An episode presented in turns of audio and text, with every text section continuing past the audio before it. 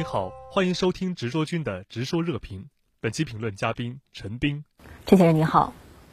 世界在看香港发生的暴力事件，真相也越来越清楚。那么您认为国际舆论会对香港事态有正确的认识吗？我持谨慎乐观的态度。我们知道呢，香港的乱局本来呢就有外部势力介入，加上呢极端示威者和分离主义分子呢所鼓吹的一些价值观与西方社会呢有某种相近，因此呢他们对香港事态的报道和评说，那么带着先天的政治偏见和立场扭曲。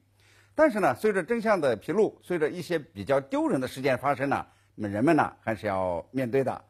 我觉得呢，有三件事正在推动国际舆论这个直面香港的现实：一是暴力分子围堵机场，给国际商旅呢带来了出行的麻烦；他们呢从亲身经历之中感受到了暴力活动的非法性、非人道；二是极端示威者呢举着美国国旗到香港总领馆请愿。要求美国呢通过香港法案来给香港戴上紧箍咒，这是很让这个国际社会瞧不起的一点一件事一件行为。说的轻些呢是挟洋自重，那么说的重一些呢就是卖国卖主权。没有人呢对卖国者带路党所同情的。这呢也让国际人士呢进一步的看清了，极端示威者并不是爱香港，而是在祸害香港。在这个祸害国家，哎，就会对他们的这个言行呢再三的辨识，不会呢跟着起哄。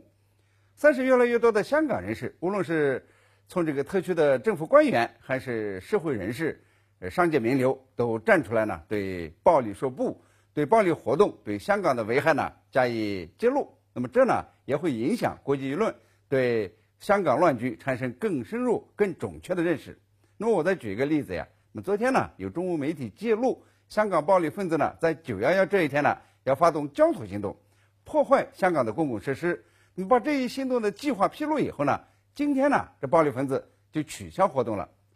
为什么呢？他们知道呀，世界在看他们的乱港祸港真实目目目的呀，在不断的暴露，他们的行动呢带有一定的恐怖主义色彩，所以呢，不敢与世界主流观点对撞，所以呢，他们缩回去了。我认为啊，国际舆论正在发生转变，暴力和破坏是文明的敌人，少有良知的人都不会怂恿和容忍暴力的。尤其呢是裹挟青少年利用孩子的暴力行动。感谢您的收听，更多深度视频，请下载直新闻 APP。国际时政、军事防务，直说君陪您看懂硬新闻。